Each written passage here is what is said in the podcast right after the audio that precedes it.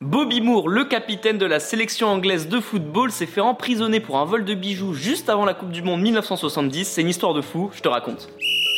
C'est une affaire qui a marqué le monde du foot en 1970 et ça a créé un énorme problème diplomatique. Cette année-là, la sélection anglaise de foot est en Colombie pour un match de préparation. Jusqu'ici, tout est normal. Juste avant le match, Bobby Moore et certains de ses coéquipiers décident d'aller faire les boutiques, ils rentrent dans un magasin de souvenirs et ils ressortent sans avoir rien trouvé. C'est à ce moment-là qu'une vendeuse sort du magasin en criant au voleur. Elle accuse Bobby Moore d'avoir volé un bracelet qui coûte super cher. Les forces de l'ordre sont arrivées pour interroger tout le monde, sauf qu'il n'y avait pas de preuves et surtout il n'y avait pas de bracelet sur Bobby Moore. Logiquement, l'histoire elle devrait s'arrêter là, mais pas du tout.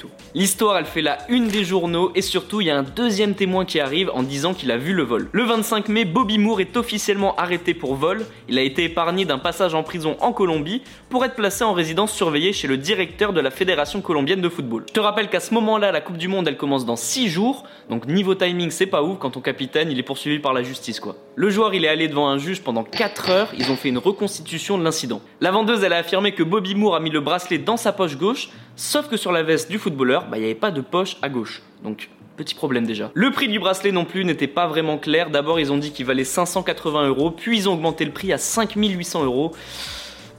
Ça sent la douille quoi. Le capitaine anglais a finalement été relâché pour manque de preuves le 20 août et le chef de la police de Bogota a conclu que Moore avait été victime d'une tentative d'escroquerie. En plus, le deuxième témoin, il aurait été payé par le propriétaire du magasin pour affirmer que Moore avait volé le bracelet alors que pas du tout. Les amis, rendez-vous demain, même heure, même endroit pour un nouvel épisode. Si ça t'a plu, n'hésite pas à t'abonner, activer la cloche, liker et surtout mettre 5 étoiles.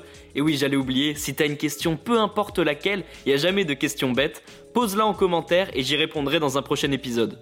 Foodcast est à retrouver sur Spotify, Deezer, Apple Podcast et toutes les autres plateformes. Je te dis à demain, ciao